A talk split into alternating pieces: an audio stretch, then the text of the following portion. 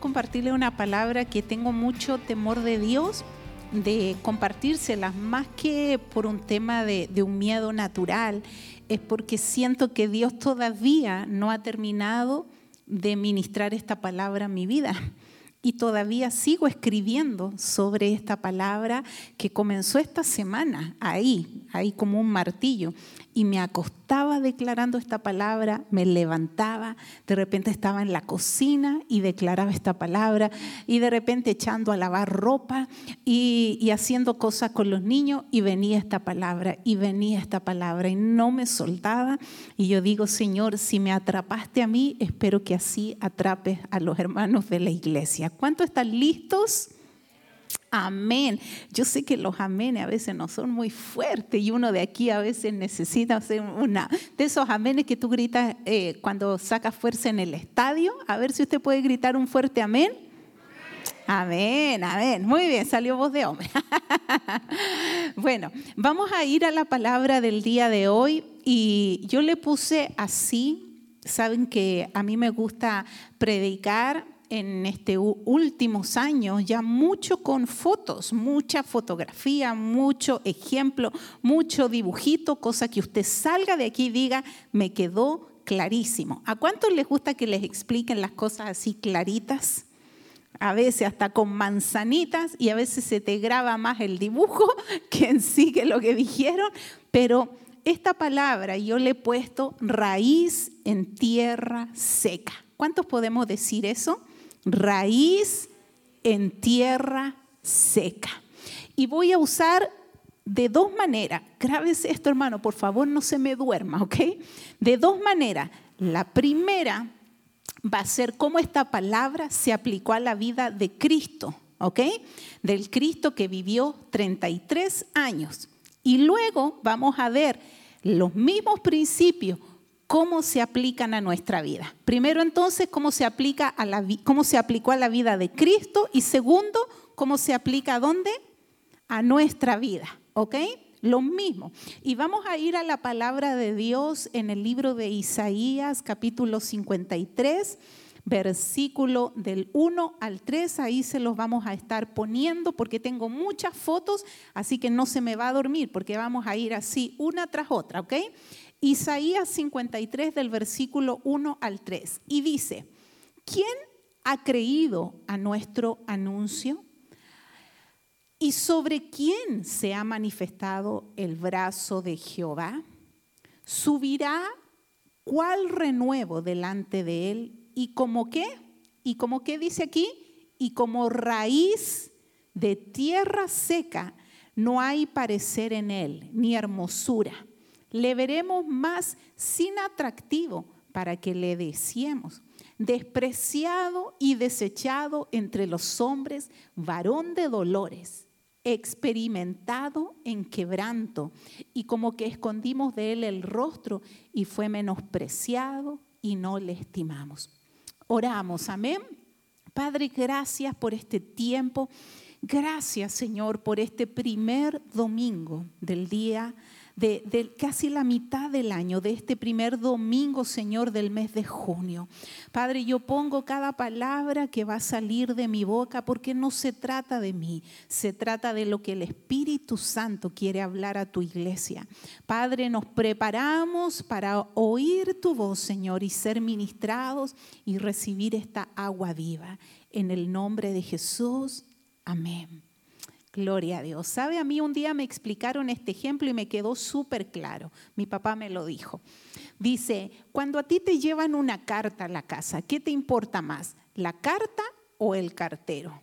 ¿Qué te importa más? ¿La carta o el cartero? Le salió así como, no, no le estoy haciendo una jugada, ¿ok? ¿Qué le importa más? ¿La carta o el cartero? La carta, sí o no, el cartero no te importa ni la cara. Ok, yo les traigo una carta, yo soy el cartero, ¿ok? A usted no le importe mi vida. ¿Qué le importa? ¿Qué le importa? La palabra, ¿sí o no? La carta.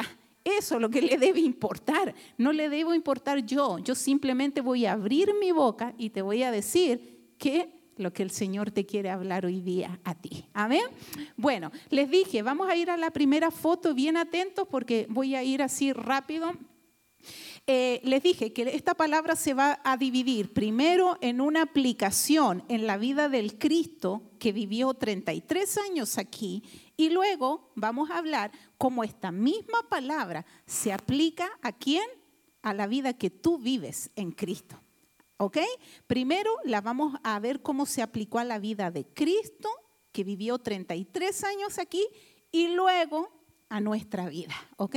Y vamos a estar tocando esos cuatro puntos en la vida de Cristo y en nuestra vida, porque usted quiere que le prediquen algo que le sirva mañana lunes. ¿Sí o no? Pero mira, tú vas a aprender este principio cuando se los digas a alguien, le vas a decir, oye, ¿Quieres que te cuente una revelación? Raíz en tierra seca. Tú te vas a ver súper estudiado de la Biblia, porque a lo mejor jamás habías oído esto, pero cuando se lo compartas a alguien, lo vas a tener tan claro cómo se aplica a tu vida que yo sé que va a bendecir a más de alguno. Amén. ¿Qué vamos a tocar en estos principios? Lo primero, un anuncio y una revelación. Vamos a ver lo que no se vio. Vamos a estar hablando de ser experimentado en quebranto. Y sígame con esta idea que vamos a ir a la primera aplicación. Eh, pasamos al siguiente, aplicación a la vida de Cristo. ¿De quién vamos a estar hablando primeramente? De Cristo, los 33 años que él vivió acá. Porque el capítulo 53 del libro que acabamos de leer, el libro de Isaías, ¿Quién fue Isaías? Un profeta. Y él escribió, hermano, él escribió sobre Cristo. Él, cuando tú lees el libro de Isaías, tú nunca vas a oír que Isaías habla de la iglesia. Él siempre habló de Cristo. Yo a veces lo he enseñado esto en clases eh, bíblicas que he dado. Es como que Isaías estaba aquí, ¿ok? Y yo estoy viendo, haz de cuenta que esto es un como una montañita. Y e Isaías, como profeta, el Señor solo le mostró a Cristo, pero detrás de esto venía la iglesia. Isaías nunca vio la iglesia, solo Dios le habló a él como profeta. ¿Sobre qué? Sobre Cristo. Cuando tú leas ese libro vas a poder ver mucho sobre la vida de Cristo. Pero vamos a ir a la primera parte de este versículo bíblico que tiene que ver con anuncio y revelación. Si me pasas al siguiente, anuncio y revelación, ¿ok? Y vamos a leer qué, es lo que nos habla este pasaje bíblico. Sígame con la idea porque yo sé para dónde voy y dónde tú lo vas a poder aplicar. Recuerda, estamos hablando cómo se aplicó primero a la vida de Cristo, ¿ok? ¿Y, qué es lo que nos dice esta cita bíblica? El siguiente, Isaías 53.1, te puse solo esa cita. ¿Quién ha creído a nuestro anuncio? Así comenzó la cita bíblica. ¿Y a quién se ha revelado el brazo de Jehová? ¿Ok? Dos cosas, anuncio y revelación. lo primero, hermano, este anuncio lo estaba entregando un profeta. ¿Cómo se llamaba este profeta? A los que están atentos, ¿cómo se llamaba? Isaías, ¿verdad? Él estaba entregando, escribiendo este anuncio y él dice, ¿quién ha creído a nuestro anuncio? O sea, considere que esto fue muchísimos años antes de que Cristo viniera a la tierra. Y él le habla a la gente y le dice, ¿quién ha creído en este anuncio? de que va a venir un Cristo, ¿verdad? De que va a venir un Salvador, que va a llevar tus pecados él comienza con esta pregunta y luego dice, ¿y a quién se ha revelado el brazo de Jehová? Diga conmigo ahí fuerte, el brazo de Jehová es Cristo. ¿Quién es el brazo de Jehová? ¿Quién es el brazo de Jehová? Cristo. ¿Ok? Cuando a veces usted lo oiga en una canción, el brazo de Jehová, mire, porque las, letras de las canciones cristianas tienen muchas cosas que a veces la gente las dice y ni las entiende. Pero hoy día usted aprendió, ¿quién es el brazo de Jehová? Cristo. ¿Ok?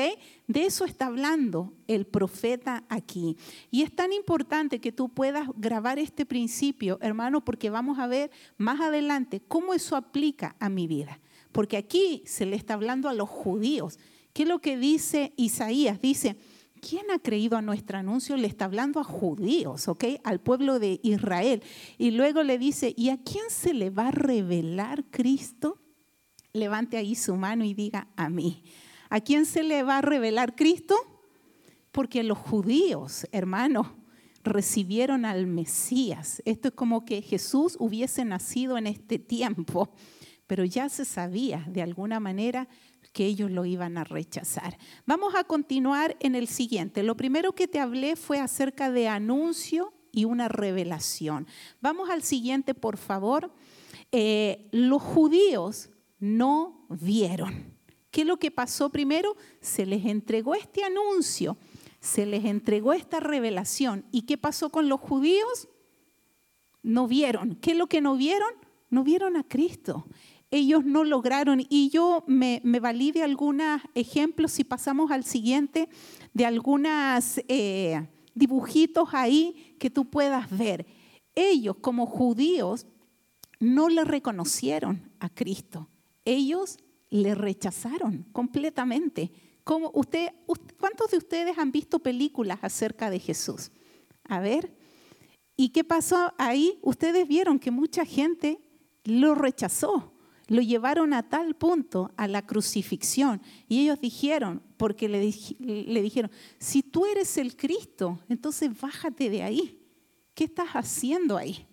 Hoy día en la mañana yo les decía en el discipulado de líderes, porque fue lo que Jesús hizo en la cruz. Él se quedó callado, él no habló. Y Isaías también te lo dice, dice que él guardó silencio. Y muchas veces nosotros necesitamos más unción o poder para quedarnos callados que para hablar. ¿Cuánto les cuesta quedarse callados cuando hay una injusticia? A ver, o cuando tú te quieres defender, o cuando quieres cobrar derechos. ¿Te cuesta? ¿Sí o no? Pero Jesús, pudiendo bajar de esa cruz, Él se quedó callado. ¿Por qué? Porque Él llevó todos nuestros pecados. Y eso, de alguna manera, hermanos, ofendió la mente de estos judíos que decían, ¿cómo? Si realmente ese es el Mesías, o sea, ¿qué está haciendo ahí? Rompió completamente el modelo de lo que ellos pensaban que iba a ser un Salvador. Vamos a pasar al siguiente porque quiero que nos apuremos. Y aquí es donde eh, voy a estar tocando dos puntos importantes y tiene que ver con, con, con el título de esta predicación, que es raíz en tierra seca. Y ahí si pasamos al siguiente, ¿quién es la raíz de la tierra seca, hermano? Es Cristo. Yo no te, mira, yo busqué muchas fotos, pero quería poder explicártelo con palabras. ¿Por qué a Jesús se le llamó raíz en tierra seca? Eso es lo que se le dijo a Cristo. ¿Sabe por qué, hermano? Porque Jesús nunca se valió de lo que la tierra le pudiera dar a él para dar vida. Él pudo, aún el mundo, no tener, no darle el valor al Señor y aún él dar fruto.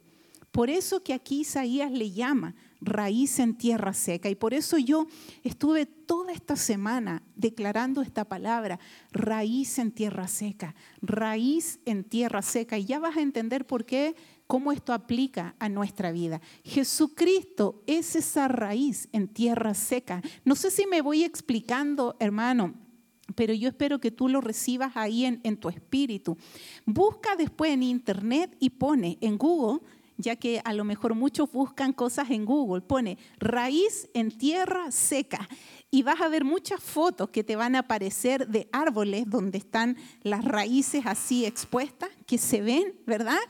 Eh, y, también ciertos árboles que están secos, pero sus raíces se muestran. Pero ¿sabes lo que es poder entender esto de manera espiritual? Donde la raíz, no importó si el, la tierra le está dando vitamina o le está dando agua, como quiera dio fruto. Eso fue lo que fue Cristo en los 33 años que vivió aquí en la tierra. ¿Qué fue Cristo, hermano? Y si lo puedes decir conmigo, Él fue raíz en, en tierra seca. ¿Cuánto le dan gloria a Dios por eso? Gloria a Dios. Vamos a pasar al siguiente. Experimentado en quebranto. Wow. Yo estuve hablando muchos meses acerca del quebrantamiento, poder entender el quebrantamiento. Y hablaba esta semana con mi esposo, eh, yo sé que él me miraba así medio raro, porque yo le decía, mira, la verdad es que yo a veces no, no eh, comulgo mucho con, con el género mujer. Yo soy mujer, ¿ok? Pero a mí a veces me choca que las mujeres, eh, y no me, no, no me odian mujeres, ¿ok? Porque yo conozco a las mujeres y de una mujer te lo dice, ¿ok? Las mujeres somos muy quejosas, hermano. Que me duele esto, que aquí, que lo que hicieron, que eh, pasó acá, pasó allá. Y se lo digo porque yo llevo escuchando mujeres años, ¿ok? No, no es que, y tengo una hija mujer también, yo soy mujer y, y, mi mamá fue tan clara conmigo en esto, me dijo, mira Vanessa, desde niña, y ella se los puede decir, las niñas mujeres son muy manipuladoras. Nosotros parece que lo traemos como en nuestra, en nuestra naturaleza mujer. Siento que las mujeres me están mirando muy serio hoy día, ¿ok? Voy a hablar después de los hombres, pero, pero las mujeres tendemos por naturaleza a ser muy manipuladoras. ¿Por qué cree que una mujer puede manipular en lo sexual a un hombre? La mujer no va a caer en una manipulación sexual del hombre, pero el hombre puede caer en la manipulación sexual de una mujer, porque por naturaleza somos así, de niñas. Y muchas veces cuando yo era niña, mi mamá me decía, no manipules, Vanessa, como lo decía, o con mi hermano o con mi, o con mi papá. Entonces, ¿por qué les digo esto? Porque muchas veces nosotros para saltarnos los procesos de Dios y, saltarnos el quebrantamiento que, necesitamos muchas veces vivir, manipulamos. Y yo no digo que los hombres no, los hombres también. Eh, y yo le doy gloria a Dios porque, porque mundialmente las iglesias en el mundo tienen más mujeres que hombres en las iglesias. ¿Cuántas mujeres dicen amén? Como que las mujeres le creen rapidito al Señor. Al hombre tienes que estar y dale, que dale, que dale, y casi como convenciéndolo, ¿verdad? Y que mira, mira lo que Dios ha hecho, y que mire, hasta que, bueno, por fin Dios hace una obra, ¿ok? Y eso también se los puede decir por experiencia. Entonces, ¿Por qué les digo esto, hermano? Y si me puedes poner la siguiente, que es aquí donde también lo leímos al comienzo. Dice, experimentado en quebranto y como que escondimos de él el rostro, fue menospreciado y no le estimamos. Aquí está hablando de lo que hicieron los judíos, ¿ok? Dice que ellos se escondieron, o sea, prefirieron ni mirar a Jesús. Muchos teólogos piensan que Jesús no era guapo, que Jesús se vestía igual que todos.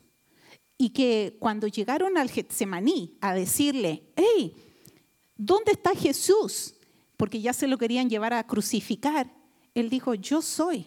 No, o sea, Dino, realmente ellos pensaban que iba a ser un hombre, ¿verdad? Como los superhéroes, ¿o no? Súper musculoso, vestimenta, y no, dice que estaba vestido igual que ellos y ni le reconocieron. ¿Y por qué te digo esto, hermano? Porque nosotros muchas veces hemos evitado eso, ser experimentado en quebranto. Y hay una ganancia tan grande y poderosa. Yo no sé si puedes ahí levantar tu mano y decir, yo necesito. Yo sé que les da miedo decir esto porque a mí también en un tiempo me dio miedo, ¿ok? Pero dilo ahí con fe. Yo necesito ser experimentado en quebranto. Amén. Bueno, ahora sí que vamos a entrar a lo bueno, a la aplicación en nuestra vida. Acabamos de ver cómo este pasaje bíblico se aplicó en quién, en Cristo. Ahora vamos a ver cómo se aplica a nuestra vida. el mismo texto bíblico. Comenzamos con el mismo y ahí si me sigues con el siguiente título. Hablamos de anuncio y revelación. ¿Te recuerdas? Hace muy poquito dijimos qué es lo que pasó con los judíos a ellos se les, y a ver si lo ponemos ahí, Isaías 53, 1 nuevamente dice, ¿quién ha creído a nuestro anuncio y a quién se ha revelado el brazo de Jehová? estaba más breve, amor, en el siguiente. ¿A quién hemos creído, verdad? ¿Quién ha creído a nuestro anuncio? Y es aquí donde yo te quiero plantear dos preguntas. Y ojalá tú seas honesto, no con el que está a tu lado, ni conmigo, sé honesto contigo, completamente. Estas dos preguntas y ahí yo puse también las respuestas. ¿A cuántos se nos anuncia Cristo cada semana? ¿A cuántos se nos anuncia Cristo cada semana? Levanta ahí tu mano los que vienen siempre a la iglesia a todos los que escuchan semana a semana la palabra de Dios. ¿A cuántos se les anuncia Cristo cada semana? A todos, ¿verdad? Los que estamos aquí. Segunda pregunta, ¿a quién se nos revela Cristo cada semana? Y aquí es donde viene el colador, ¿verdad? Porque al comienzo di, a todos se nos habló de Cristo. Aquí estamos todos nosotros. A ti se te habló de la palabra de Dios, ¿verdad? Pero a muy pocos hermanos se les revela realmente algo profundo de Cristo. ¿Por qué? Y ahí yo te lo puse con mayúscula, porque todo tiene que ver con un principio tan tremendo y poderoso que es el maná escondido. ¿Puedes decirlo conmigo? Maná escondido. ¿Qué fue el maná, hermano? Cuando el pueblo de Israel estuvo 40 años en el desierto, ¿qué comida les dio el Señor? Maná, ¿verdad? Dice que el maná les caía, comida. ¿A cuánto les gustaría ahora que todo ha subido de precio que cayera comida del cielo, hermano? Que cayera gasolina del cielo, ¿verdad?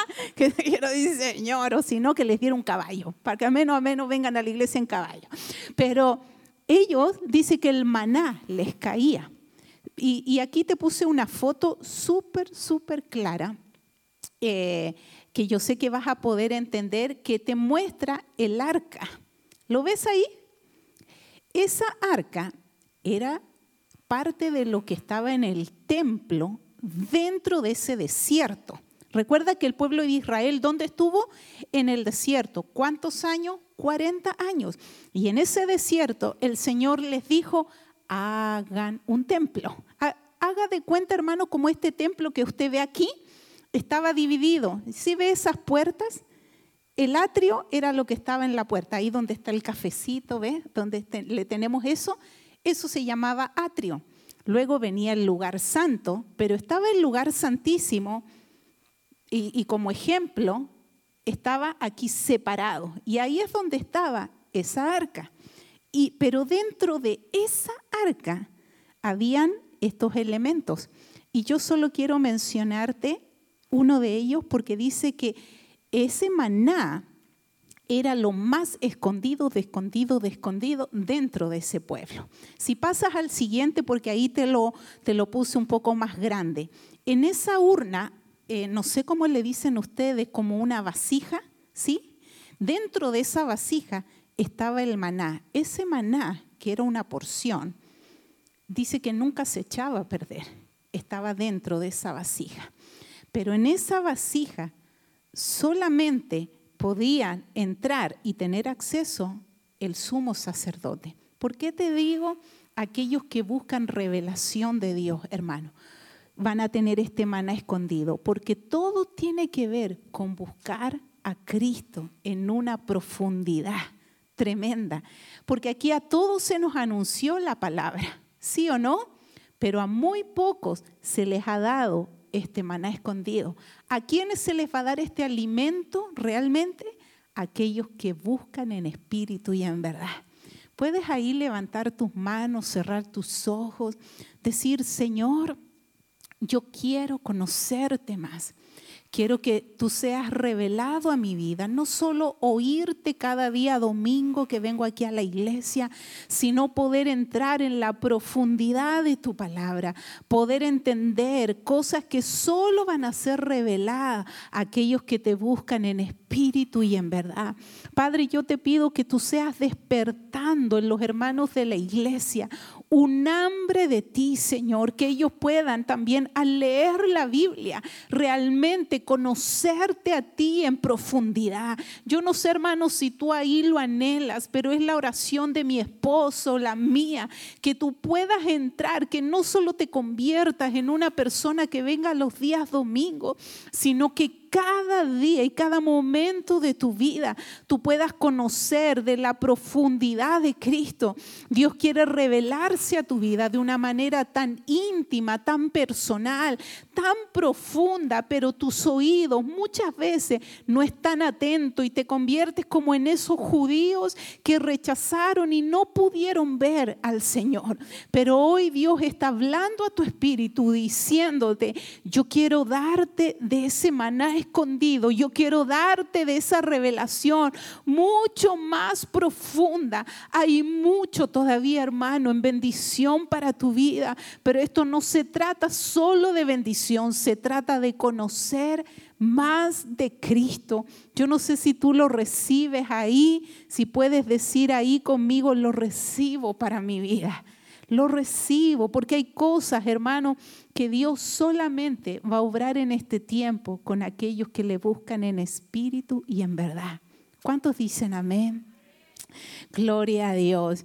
Bueno, el siguiente título yo eh, le puse así. ¿Por qué? Porque delante les hablé, los judíos no le vieron. Ahora somos nosotros aquí. Los latinos no le vemos.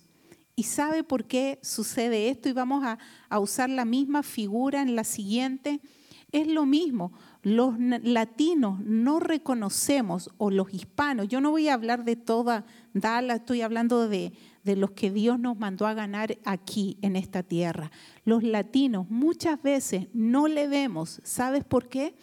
Porque nos quedamos con una imagen religiosa de Dios ah, solamente voy a buscar a Dios el domingo cuando voy a la iglesia, o si alguien me predica, o si alguien me enseña, pero no hay una búsqueda tuya personal de Dios cada día, cada día. Y eso es lo que a veces pareciera ofender nuestra mente. Y yo quiero contarte un testimonio, hermano, que me impactó, lo oí hace como dos semanas atrás. Y es de una mujer que mi esposo me presentó ella trabaja como capellán. ¿Sí sabe lo que son los capellanes, los que oran en los hospitales? Ellos sacan ciertas licencias eh, que les permiten hacer un trabajo espiritual dentro de los, de los hospitales, orar por los enfermos, asistir a la gente que necesita ayuda espiritual. Y esta señora, eh, justamente yo le estaba diciendo, sabe que mi esposo cumplió cinco años de que fue sanado de cáncer y ya le dieron de alta y le dijeron que está completamente sano. Y ella dice, yo también tuve cáncer. Oh, sí, sí, dijo, y Dios me sanó. Yo dije, ah, bueno, sí, igual que mi esposo, pensé así, ¿verdad? Y dijo, ¿sabe qué? A mí me, me diagnosticaron cáncer de seno. Y solamente, yo no tenía seguro médico, solo conseguí un seguro ahí en el Parkland, pero solamente cubrió la cirugía y nada más, no me alcanzó para, para las quimioterapias. Pero Dios me sanó y yo estaba así como, ¿verdad? Dígame cómo pasó esto. Y dice ella, ¿sabe lo que pasa? Es que yo empecé a ir al doctor y, y cada vez me decía, ¿sabe que ahora el cáncer parece que se está como ramificando? Y ella, la verdad, dijo, yo le voy a ser honesta, yo me deprimí bastante, dijo.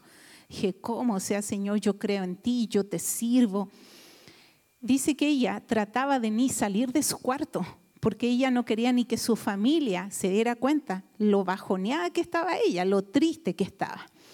Entonces dice que un día se dio cuenta que ya no había nadie en el comedor y se salió a, a, a comer desayuno, breakfast. Y, había, y ella tiene una sobrina que tiene síndrome de Down. Y la sobrinita estaba sentada enfrente de ella y ella estaba ahí con el plato de comida del desayuno y empezó a llorar ella, empezó a llorar. Y dice que la niña habla muy poco, muy poco, se acercó a ella. Mire las palabras que le dijo la niña. Le dijo, no llore. Jesus, mira, mira las poquitas palabras. Jesus, please, no awi. Ya ve que cuando los niños se pegan dicen awi, awi, le dice no awi, more. Jesus, please, amén. Y y se devolvió a su silla la niña y le dijo, eat, come, así como... Y dice que ella sintió tan fuerte que fue el Señor sanándola, sanándola. Bueno, se devolvió a su cuarto y fue al doctor, le siguieron haciendo análisis, le dijeron que no podían creer, pero ya estaba sana.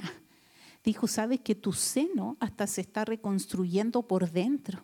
Dijo, pero yo sé, me dijo, pastora, que Dios usó a esa niña para sanarme a mí. Yo no sé, hermano, porque yo aquí te dije una palabrita dentro de esta foto. A veces hay cosas que ofenden nuestro, nuestro análisis humano. Si yo te dijera, le voy a decir Angelito que ore por ti. Entonces, decir, sí, bueno, pastor, también que ore Angelito por mí, ¿verdad? O si le digo a cualquier niño, ya que ore. Pero según tu fe, hermano, será hecho. A veces nosotros nos convertimos igual que esos judíos que no creyeron en el Señor, le rechazaron, porque tú no dependes, hermano, de que si tu tierra está fértil y llena y verde para nutrir tu vida, tú puedes ser esa raíz en tierra seca. ¿Cuántos creen eso? ¿Cuántos creen que ustedes pueden ser raíz en tierra seca? Y yo te mencioné aquí ejemplos y ¿sabes por qué te los escribí? Porque quiero que te quede súper claro y así te lo puse. ¿Qué ofende tu mente? ¿Qué ofende tu mente? Y lo vamos a leer todos juntos en voz alta para que ojalá se te grabe. ¿Qué ofende tu mente? ¿Ok? La primera, que si alguien me habla mal, ¿cuántos se ofenden, hermano? Sin mirar a nadie. ¿Ok? Mire para arriba mejor. ¿Ok? Que si alguien me habla mal, ¿qué pasa? Me ofendo. Que si me miran raro, ¿qué pasa contigo? Te ofendes. Que si eh, no hicieron lo que yo esperaba, ¿qué pasa? Dilo, te da miedo decirlo, yo sé que sí. Que si no hicieron lo que esperaba, ¿qué pasa? Te ofendes, ¿sí o no? Que si alguien dice una verdad en la palabra como la ofrenda, el diezmo, uff, hermano, mejor ni hablemos de eso, ¿ok?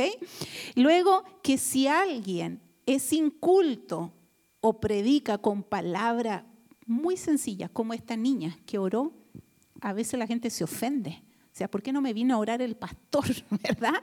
Pero Dios a veces hace cosas para ofender a propósito lo que tú crees que es correcto. ¿Cuántos se han ofendido a veces? Y estos judíos, que hablamos del Cristo que vivió 33 años, ¿sí o no? Ellos se ofendieron porque ¿qué esperaban? Un Cristo así, que se notara que era Cristo, ¿sí o no? Pero el Señor pareciera que a propósito ofendió la mente de ellos. Hermano, y hay cosas, porque eh, hoy día en la mañana Diamantina incluso lo, lo mencionaba, hay cosas que nosotros como latinos somos hipersensibles. ¿Sabes por qué? ¿Sabes por qué somos hipersensibles? Porque somos niños que fuimos dañados de niños y cualquier cosa nos ofende. Yo le digo, la mentalidad de pobreza se ofende por todo también. Cuando tú tienes una mentalidad de pobreza, te ofendes, te ofendes, te ofendes, te ofendes, te ofendes. Y es muy difícil que Dios pueda trabajar cosas en tu vida cuando tú te ofendes constantemente. Puedes poner la mano ahí en tu corazón y decirle, Señor, pero así creyendo, hermano. Señor, necesito ser inofendible. Así dilo, Señor, necesito ser inofendible. Que tú puedas seguir funcionando en prosperidad y ser esa raíz en tierra seca, que no importa, me ofendieron, uf, yo sigo alabando a Dios, o que si me hicieron o, no, o yo esperaba que hicieran tal cosa, oh, pero yo sigo alabando al Señor, oh, pero yo no pensé que esto, eh, yo tenía otra expectativa, pero yo sigo alabando al Señor, porque tú no dependes de la tierra, ¿de quién dependes?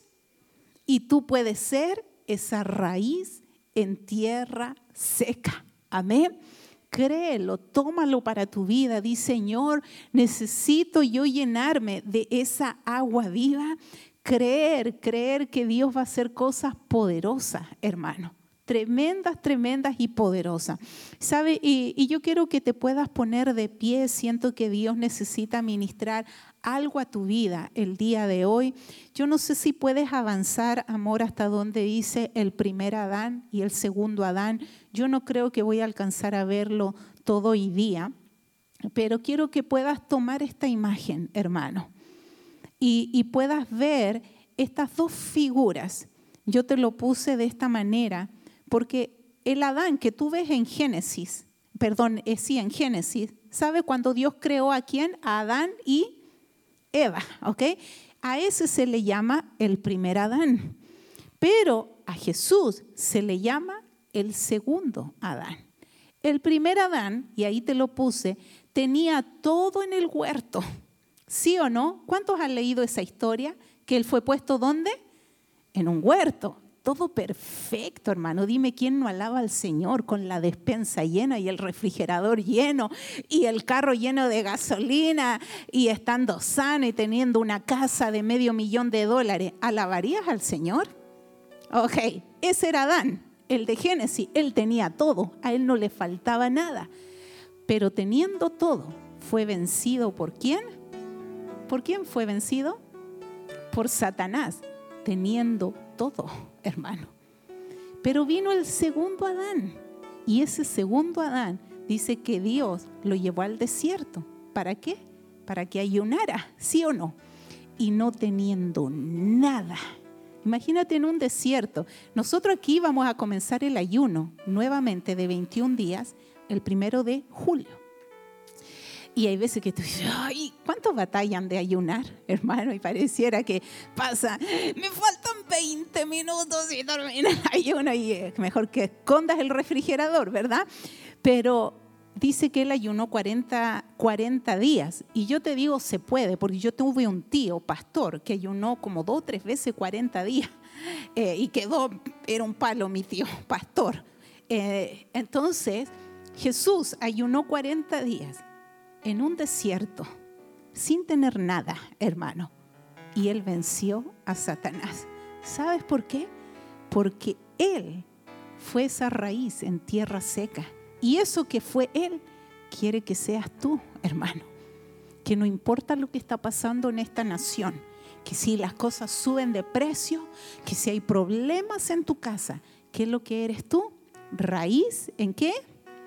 En tierra seca tú puedes dar fruto, no importa lo que está pasando, tú sigues gozándote. ¿Sabe personas que yo he amado mucho?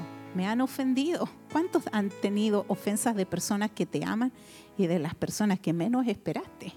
Que te dicen palabras horribles.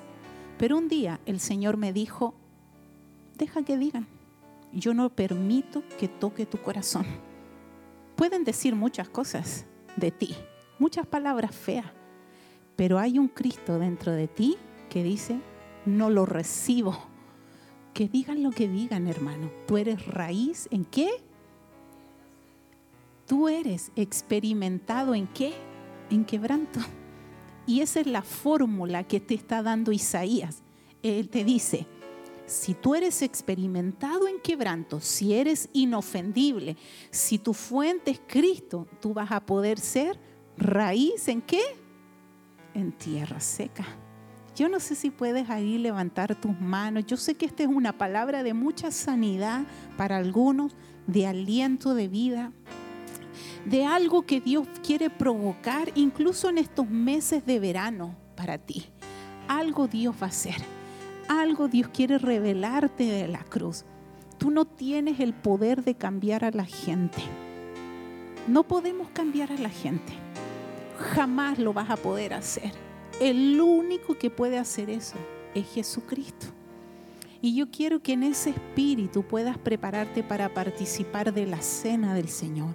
Por eso dejamos la Santa Cena para este momento, porque quiero que puedas con el entendimiento de esta palabra, participar de la cena del Señor. Yo no sé si puedes tomar ahí tu, tu vasito y si te falta vasito, por favor, déjanos saber, pero prepárate ahí con ese trocito de pan.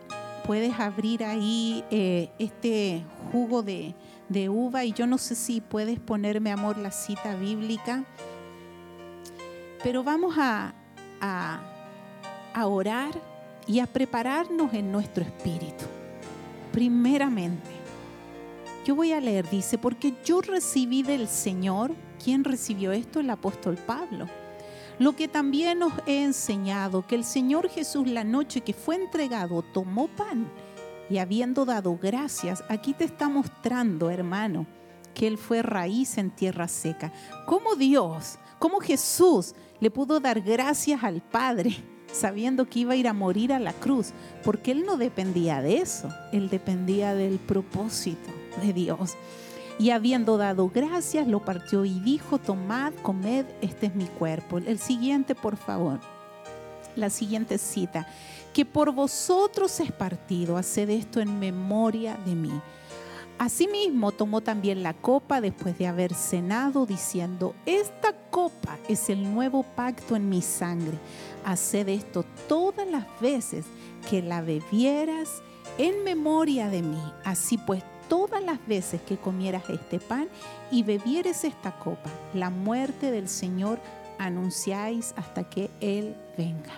Antes de participar, yo quiero, porque sabes, semana a semana yo estoy orando y le digo, Espíritu Santo, muéstrame qué alabanza la iglesia necesita. ¿Qué alabanza necesitamos confesarte a ti para hacer un olor fragante delante de ti? Y yo quiero que volvamos a cantar esta alabanza que dice, digno eres Señor. Gracias por la cruz. Puedas ahí cerrar tus ojos, tener ese trocito de pan en tu mano pero ahí con tus ojos cerrados puedas recibirlo en tu espíritu. Aleluya. Gracias por la cruz, Dios, por el precio tú pagar mi pecado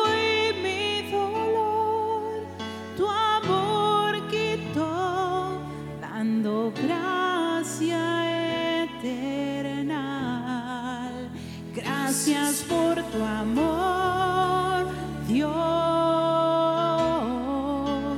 por las manos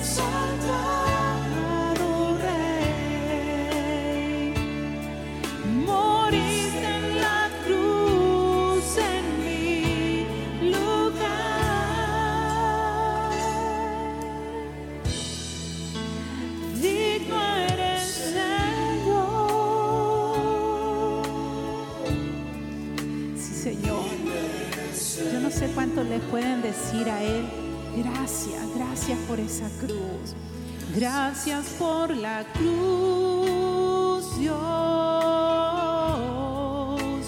por el precio tú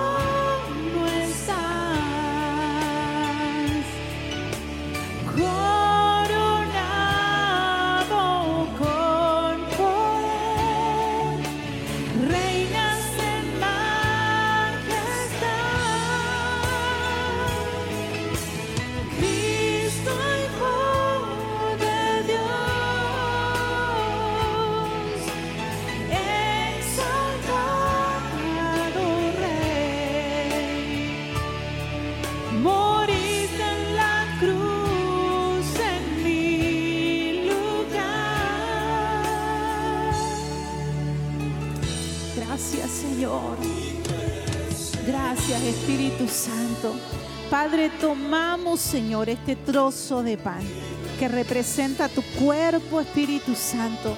Señor, gracias, gracias porque hemos entendido el día de hoy que la vida proviene de ti, Señor, que el suministro de vida viene de Cristo, que no dependo de lo que hace la gente, que no dependo, Señor, de lo que el mundo pueda darme. Yo dependo de Cristo. Hermano, ahí con, con ese trozo de pan en tu mano, declara y di, yo dependo de Cristo. Yo dependo de Dios. Yo puedo dar fruto aún en medio de la adversidad, porque Cristo en mí es esa raíz en tierra seca. Padre, declaramos, Señor Jesucristo, que esto se hace vida en nosotros y participamos de este trozo de pan en el nombre del Padre, del Hijo y del Espíritu Santo. Puedes participar del pan. Aleluya. Señor, y tomamos este jugo de uva que representa tu sangre. Señor, no hay precio más grande que el que tú pagaste en esa cruz. No hay nadie en esta tierra, ni aun si cayéramos a la cárcel y tuvieran que pagar para sacar y pagar nuestra libertad. No hay precio en esta tierra que pueda pagar lo que tú pagaste en esa cruz por mí. Yo te pido, Señor, como pastora de la iglesia, que tú seas revelando la vida de Cristo a mis hermanos, que ellos puedan tomar esta palabra y hacerla suya. Participamos de este jugo de uva en el nombre del Padre, del Hijo y del Espíritu Santo. Puedes participar de este jugo. Aleluya.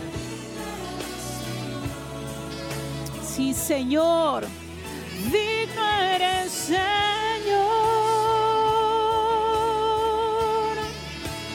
Digno eres, Señor.